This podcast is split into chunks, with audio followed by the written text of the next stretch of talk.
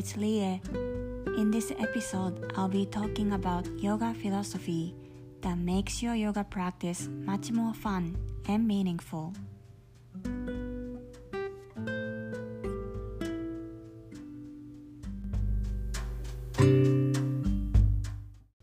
I've always thought yoga is just an exercise that improves flexibility and core strength.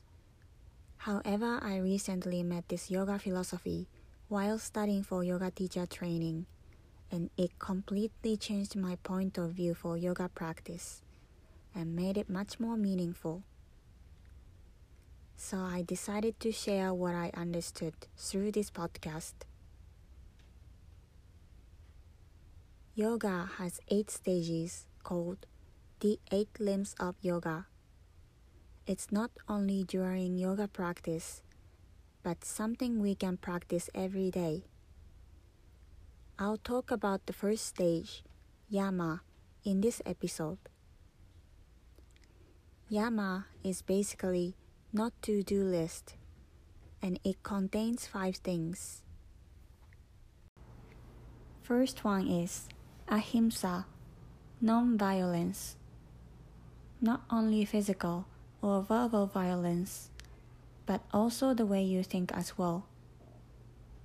What I realized here is not only being kind to others, but also being kind to yourself makes a huge difference.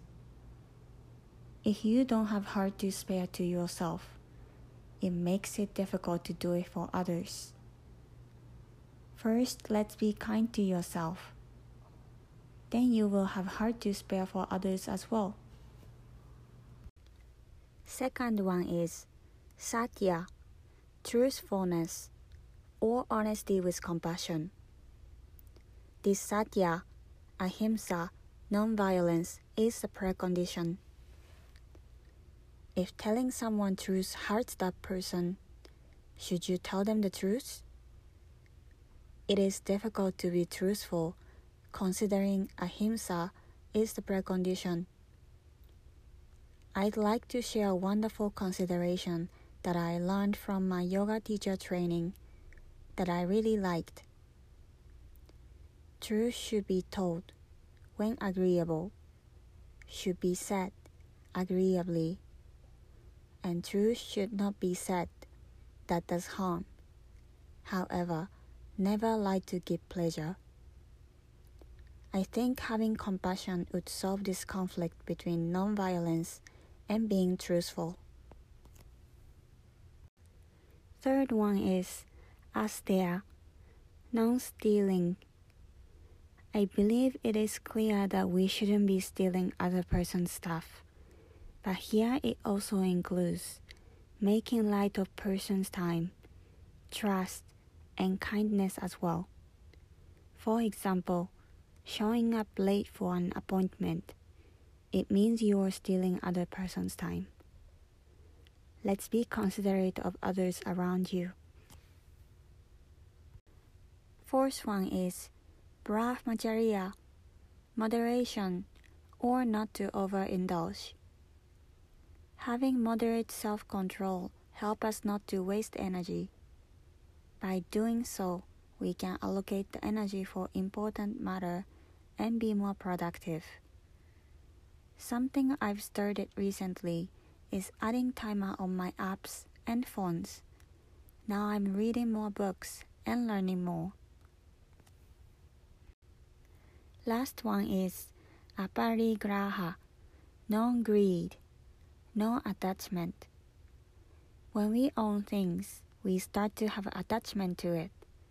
And that creates jealousy, anger, or fear of loss.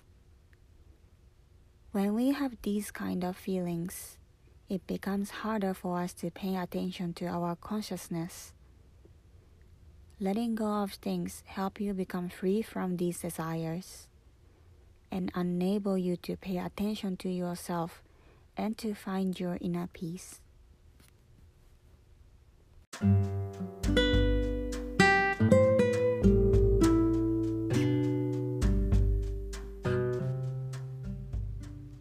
Five things I talked in this episode are yamas, the first stage of the eight limbs of yoga.